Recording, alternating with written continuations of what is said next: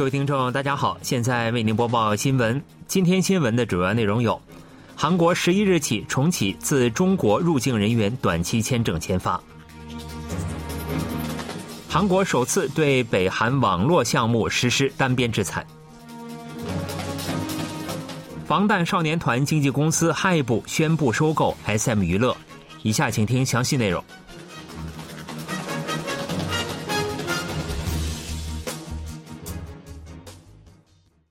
韩国政府决定从十一日起取消自中国入境人员的短期签证停发措施。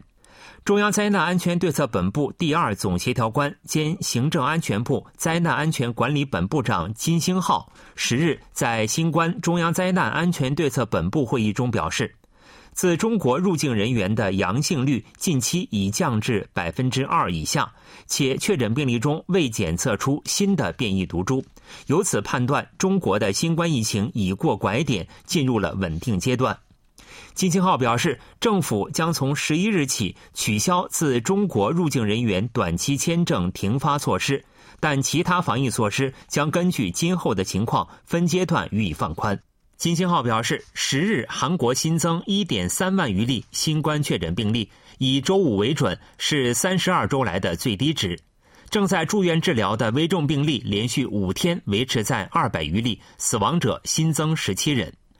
金星浩还说，一月三十日解除室内口罩令后，新增病例也持续减少。截至当地时间九日，土耳其和叙利亚发生的两次强震已导致两万余人死亡，超过了二零一一年东日本大地震的死亡人数。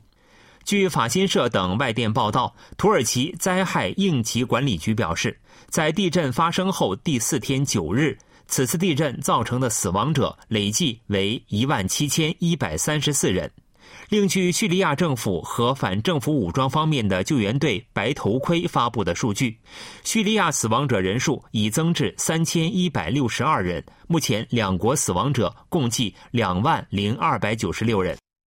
当地专家预计，仅土耳其就有最多二十万人仍被困在倒塌的建筑废墟中。目前已超过被认为是拯救生命黄金时间的七十二小时。预计遇难者人数将继续增加。此前，世界卫生组织预计此次地震造成的死亡者人数将超过两万人。美国地质勘探局推算，此次地震死亡者超过十万人的可能性为百分之二十四。对大庄洞和卫理新城市开发特惠疑惑进行调查的韩国检方十日传唤在野党共同民主党代表李在明接受调查。这是李在明一月二十八日被传唤后，时隔十三天再次前往检察厅接受调查。若加上检方针对城南足球俱乐部赞助金疑惑进行的调查，此次是李在明第三次被检方传唤。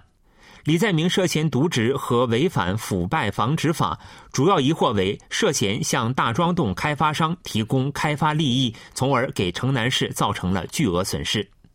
在首次调查中，检方准备了一百五十页的调查问题，此次则准备了多于前次的二百页问题。李在明曾表示，此次调查也会基于上次提交的陈述书行使防御权，因此其不会进行进一步陈述的可能性高。韩国执政党国民力量党全党大会党代表竞选候选人名单确定。分别为金启炫、安哲秀、千和揽和黄教安。国民力量党选举管理委员长柳兴洙十日在首尔汝矣岛中央党部召开的选举管理委员会会议中表示，通过八日至九日以六千名责任党员为对象实施的舆论调查，得出了上述预备竞选结果。柳兴珠还说，鉴于可能对最终选举产生影响，将不另行公开各候选人在预备竞选中的名次。各候选人十日下午参加“更好未来”誓约仪式，承诺进行公正透明的竞争，之后正式展开竞选活动。最终选举将由八十四万人组成的选举人团以百分之百党员投票的方式进行。竞选结果将在三月八日进行的国民力量党全党大会中公布。如果没有候选人得票过半，将对得票数最多的前两位候选人进行最后一轮投票，并于十二日最终确定党代表。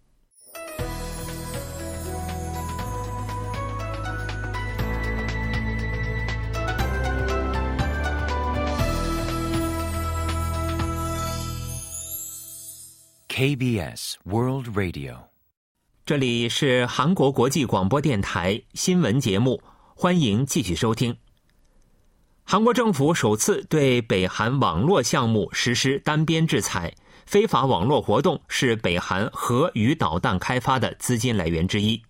政府表示，已将参与黑客攻击和盗取虚拟资产等进行非法网络活动和相关项目开发及培养专门人员的四名北韩人和七个机构列入单边制裁名单。这是尹锡悦政府成立后第三次对北韩实施单边制裁。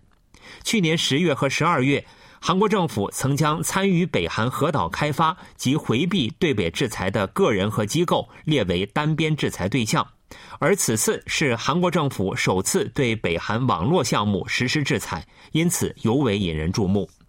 北韩为回避日益严密的对北制裁，越来越依赖盗取虚拟资产和黑客等非法网络活动筹措核岛开发资金。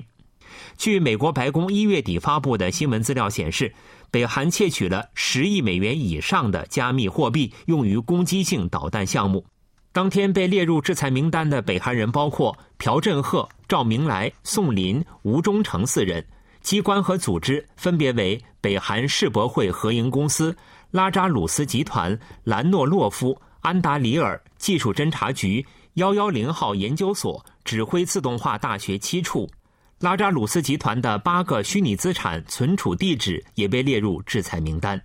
外交部表示，此轮制裁包含了此前未被其他国家列为制裁对象的背后组织和人员培养机构，是对北韩整体网络活动进行的综合性制裁，预计将可更有效地发挥制裁作用。韩国国家情报院十日与美国国家安全局等情报机构共同发布了防范北韩网络攻击建议书。国情院介绍说，建议书旨在介绍北韩网络威胁的实际情况，并提醒有关机构加以防范。建议书指出，北韩及其相关黑客组织捏造虚假域名和账户后，通过虚拟专用网络等进行黑客攻击。国情院表示，黑客组织利用恶意代码破坏、更改和加密系统，并以修复系统为条件勒索加密货币等虚拟资产。近期，北韩以赚取外汇和窃取金钱为目的，对世界各国医疗和卫生等领域的主要机构集中进行恶意网络攻击。